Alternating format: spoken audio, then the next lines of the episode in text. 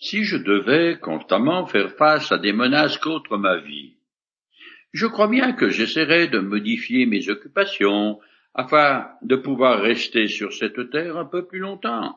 Mais pas l'apôtre Paul. Il a l'habitude d'avoir un contrat sur sa tête et pour lui, être la proie des juifs fanatiques fait partie de son ministère. Heureusement, Dieu veille, et il a tiré son serviteur des griffes de ses ennemis en se servant des Romains qui l'ont déjà extirpé deux fois d'une foule qui cherche à le tuer. Maintenant que Paul est prisonnier dans une forteresse, il ne risque rien. Mais il ne peut pas y rester indéfiniment. Étant citoyen romain, il peut recevoir des visites.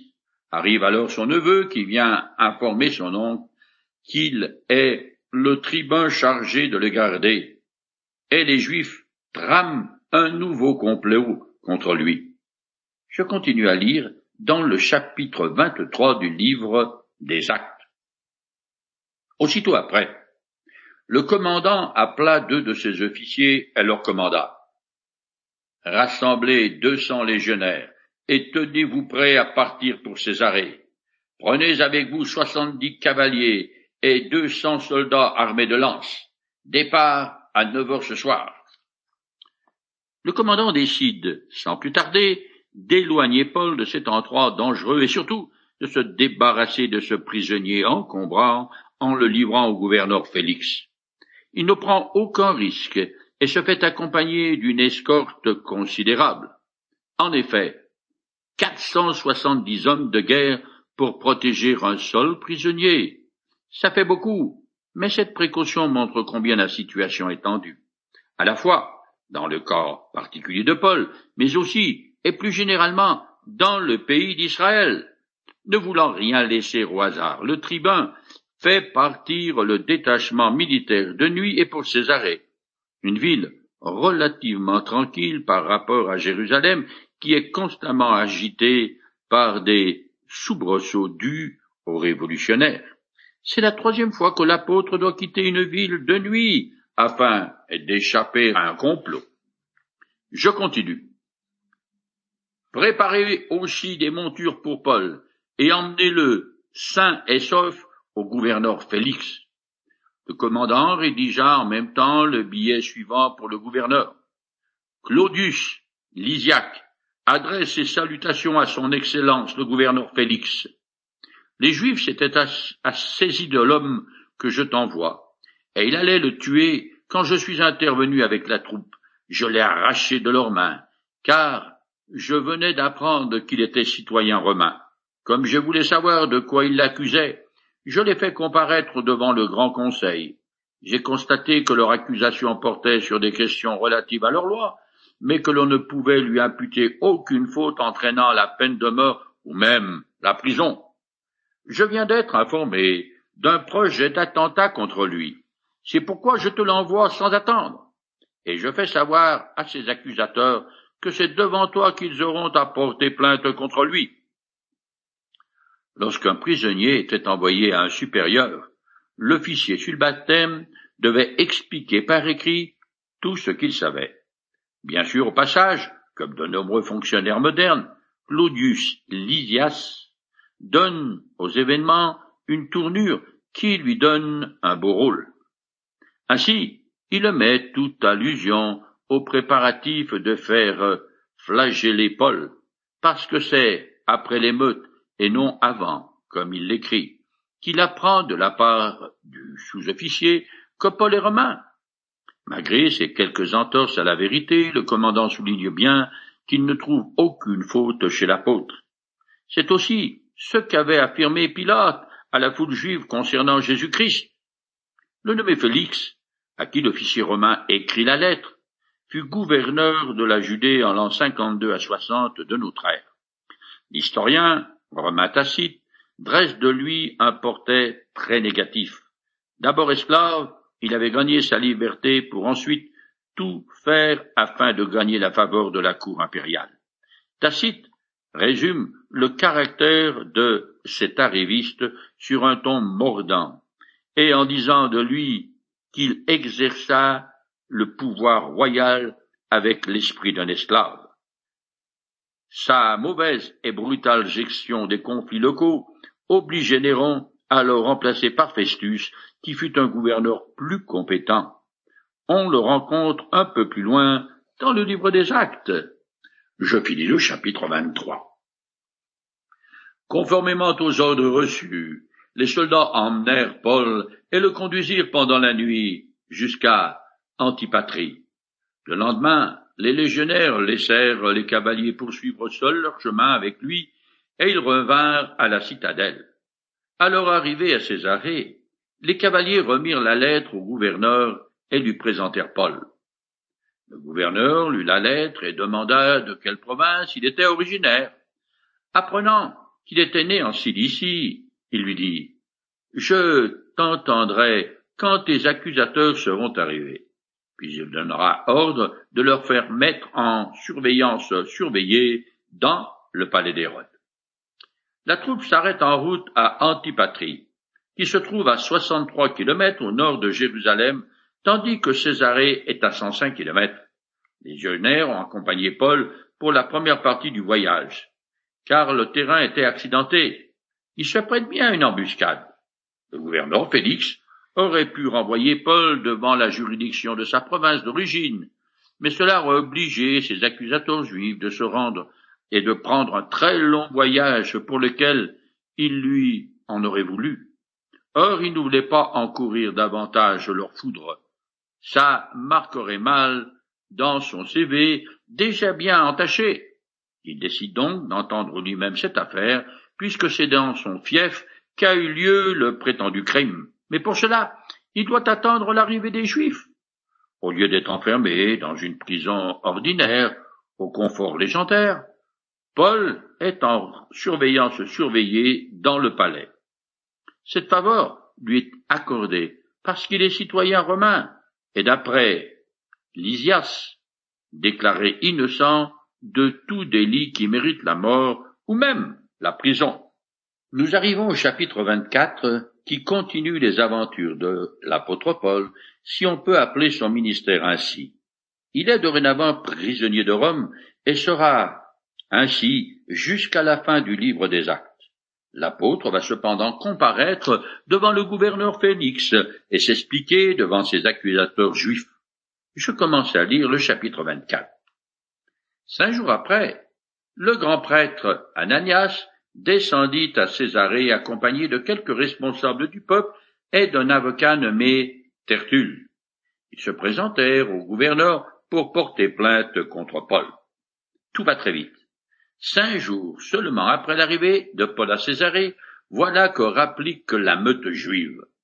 La rapidité de leur réaction, la venue en personne du grand prêtre et de plusieurs membres influents du grand conseil, la présence d'un avocat orateur, tout cela montre que les responsables du peuple ont sorti l'artillerie lourde, tellement ils sont assoiffés de sang et ont hâte de voir Paul condamné. Je continue.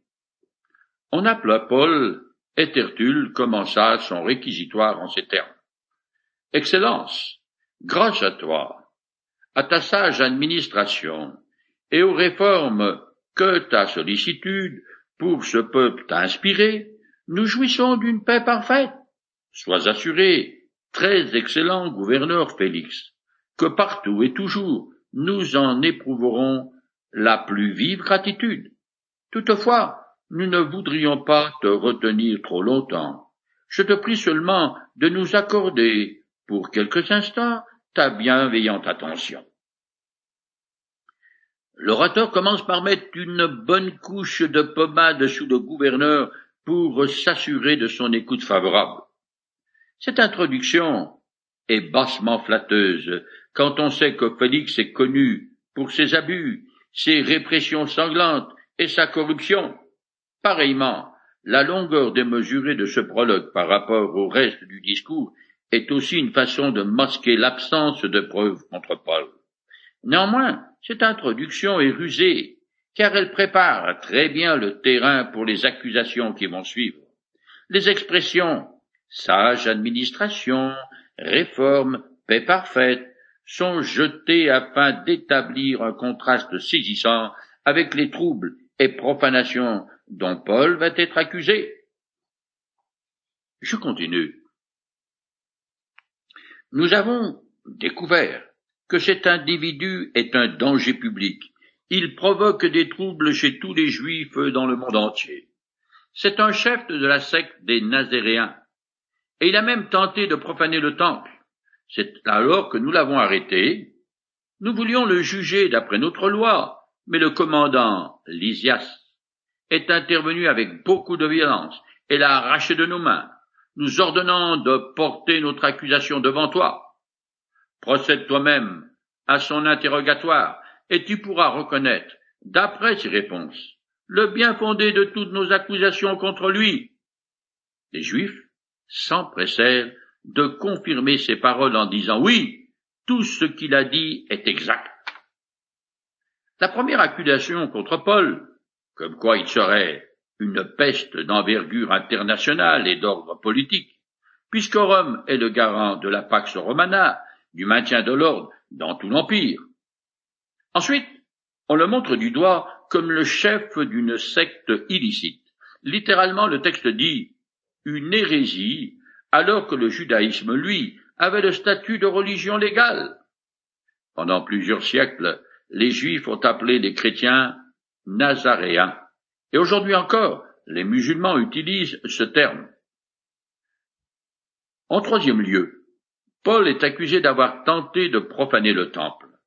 Les deux premières fautes sont passibles de la peine capitale selon la loi romaine et la troisième aussi selon la joie juive. Et en général, les Romains ne s'y opposaient pas. Le moins qu'on puisse dire est que Paul est dans un très vilain drap. Tout le discours de l'orateur Tertulle est subtilement truffé de mensonges et de présomptions sans preuve. Mais quand il dit nous l'avons arrêté, sous-entendu, afin qu'il ne profane pas le temple, là, il ment sans finesse et sans détour.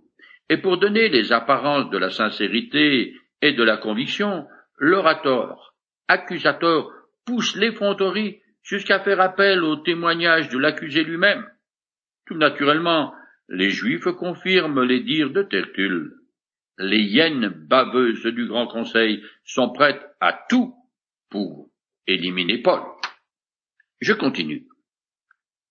Sur un signe du gouverneur, Paul prit à son tour la parole. Je sais, dit-il, que depuis plusieurs années tu exerces la justice sur notre nation. C'est donc en toute confiance que je viens te présenter ma défense. Comme tu peux le vérifier toi-même, il n'y a pas plus de douze jours que je suis monté à Jérusalem pour y adorer Dieu. Or, personne ne m'a vu dans la cour du temple en train de discuter avec quelqu'un. Jamais on ne m'a surpris à soulever le peuple, ni dans les synagogues, ni dans la ville. Et ces gens ne peuvent pas apporter la moindre preuve pour appuyer les accusations qu'ils viennent de porter contre moi. Selon la loi romaine, tout accusé a le droit de se défendre avant de ses accusations. Comme Félix gouverne depuis sept ans, il connaît bien les us et coutumes des Juifs ainsi que la situation politique de la Judée. Et pour cela, Paul le félicite avec courtoisie. Ensuite, il présente son cas de façon brève et précise. D'abord, douze jours c'est bien court pour accomplir tous les crimes qui lui sont reprochés, surtout qu'il en ait passé trois en prison.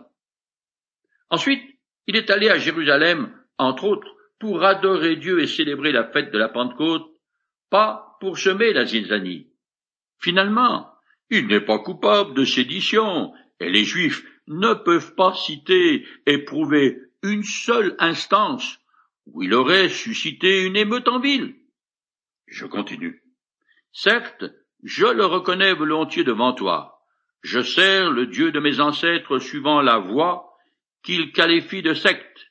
Je crois tout ce qui est écrit dans la loi et les prophètes. J'ai cette espérance en Dieu, et cette espérance est aussi la leur, que les morts justes et pécheurs ressusciteront. C'est pourquoi je m'applique sans cesse, moi aussi, à garder une confiance irréprochable tant devant Dieu que devant les hommes. Paul affirme être en plein accord avec la loi juive. Même Dieu, même écrit et même espérance. L'espérance de la résurrection, le thème central de la foi chrétienne, avait été annoncé par la loi et les prophètes, c'est-à-dire dans l'Ancien Testament. Mis à part les Sadducéens, une petite minorité de gens très riches, les Juifs croyaient en une vie et un jugement futur. Il s'ensuit que Paul ne prêche pas une nouvelle religion inconnue et illégale. Sa foi en la résurrection, loin d'être un concept théorique, avait une application pratique dans sa vie de tous les jours, car, ne voulant offenser ni Dieu ni les hommes, l'apôtre dit littéralement, il dit, Je m'exerce à avoir constamment une conscience sans reproche. Quel idéal de vie morale et de sainteté. Je continue. Après plusieurs années d'absence, je suis venu dans mon pays pour apporter une aide en argent aux gens de mon peuple et pour présenter des offrandes à Dieu. J'étais alors dans la cour du temple, après avoir accompli les cérémonies de purification. Il n'y avait autour de moi ni attroupement ni désordre. Telle était la situation quand ils m'ont trouvé. Paul répond maintenant à la troisième accusation des Juifs contre lui, celle de la profanation du temple. Après quatre années d'absence, il est venu à Jérusalem avec la meilleure volonté du monde pour des motifs purs et bienveillants. C'était d'abord pour faire des aumônes aux plus pauvres de sa nation, des croyants bien sûr, mais probablement aussi des non-croyants juifs. C'est ici la seule fois que Luc mentionne cette aide financière qui provient des païens convertis au christianisme qui habitent les deux provinces de la Grèce. En second lieu, Paul est venu dans la ville sainte pour présenter à Dieu des sacrifices d'action de grâce, ce qui explique sa présence dans le temple. Son arrestation est donc tout à fait injuste. Je continue. Mais, en fait, ce sont des Juifs de la province d'Asvie qui m'ont trouvé. Et ce sont eux qui devraient être ici pour soutenir leur accusation devant toi, s'ils ont quelque reproche à me faire, ou bien leur, que ceux qui sont ici présents disent de quel méfait ils m'ont reconnu coupable lorsque j'ai comparu devant le grand conseil, à moins qu'ils ne me fassent grief de cette seule phrase que j'ai lancée, debout devant eux. Si je suis mis en accusation, c'est parce que je crois en la résurrection des morts. Un des points forts de la défense de Paul est que ces vrais accusateurs ne sont pas présents. Or, la loi romaine l'exigeait. En conséquence, les grandes phrases de l'orateur Tertulle sont sans fondement et sans valeur. Les membres éminents du Grand Conseil étaient composés de Sadducéens qui ne croient ni en la résurrection ni au surnaturel. En conséquence, à leurs yeux, le vrai délit de l'apôtre est qu'il proclame que Jésus est ressuscité des morts. Comme je l'ai déjà dit, c'est là, en effet, le cœur du message de la bonne nouvelle de Jésus-Christ. En fait, le christianisme repose sur deux piliers. L'un est la mort réelle du Christ en croix, ce qui veut dire que ce ne fut pas une illusion, mais une véritable crucifixion qui provoqua la séparation de l'homme du corps de Jésus et qui est prouvée par son ensevelissement. Le deuxième pilier est la résurrection corporelle du Christ. Là aussi, il ne s'agit pas de l'apparition d'un fantôme, d'une vague ombre que les premiers disciples ont cru voir, mais d'un retour à la vie de Jésus dans un corps glorifié, différent, mais semblable à celui qu'il avait auparavant. Ce nouveau corps pouvait être vu et touché, et a permis au Seigneur de manger comme vous et moi. Je continue le texte. Alors, Félix qui était très bien renseigné au sujet de la voix, ajourna le procès en disant Quand le commandant Lysias viendra ici, j'examinerai votre affaire. Il donna l'officier responsable de Paul l'ordre de le garder prisonnier, mais en lui laissant une certaine liberté, et sans empêcher sa parenté et ses amis de venir lui rendre des services. On peut se demander comment le gouverneur Félix est familier avec la voix, un terme qui désigne le christianisme. La réponse tient au fait qu'il administre la Judée où les croyants sont nombreux. Et à Césarée même, où il y a son palais, il y a une église. Pourtant, il apparaît qu'il ne sait pas trop que penser des chrétiens et des accusations passionnées que les juifs portent contre eux. Félix est certes pourri jusqu'à la moelle, mais il n'était pas tombé de la dernière pluie, et s'est donc vite rendu compte que Paul n'a commis aucun méfait. Cependant, il ne veut pas le remettre en liberté, parce que, en bon politicien hypocrite, il désire plaire aux autorités juives qui ont le pouvoir de lui causer beaucoup d'ennuis en plaidant contre lui devant l'empereur. Alors, il prend des demi-décisions et ajourne la procédure judiciaire sous le faux prétexte d'attendre le rapport du commandant Lysias en personne. Mais on n'entend plus parler du tribun, car il disparaît à tout jamais dans les oubliettes de l'histoire. De toute façon, ce brave homme n'aurait rien pu ajouter de nouveau au débat. Par ailleurs, on s'aperçoit ici que Félix a une autre opinion de Paul. Alors, et en accord avec la loi romaine, il ordonne au centenier d'adoucir pour Paul les rigueurs de la prison en lui accordant une grande liberté.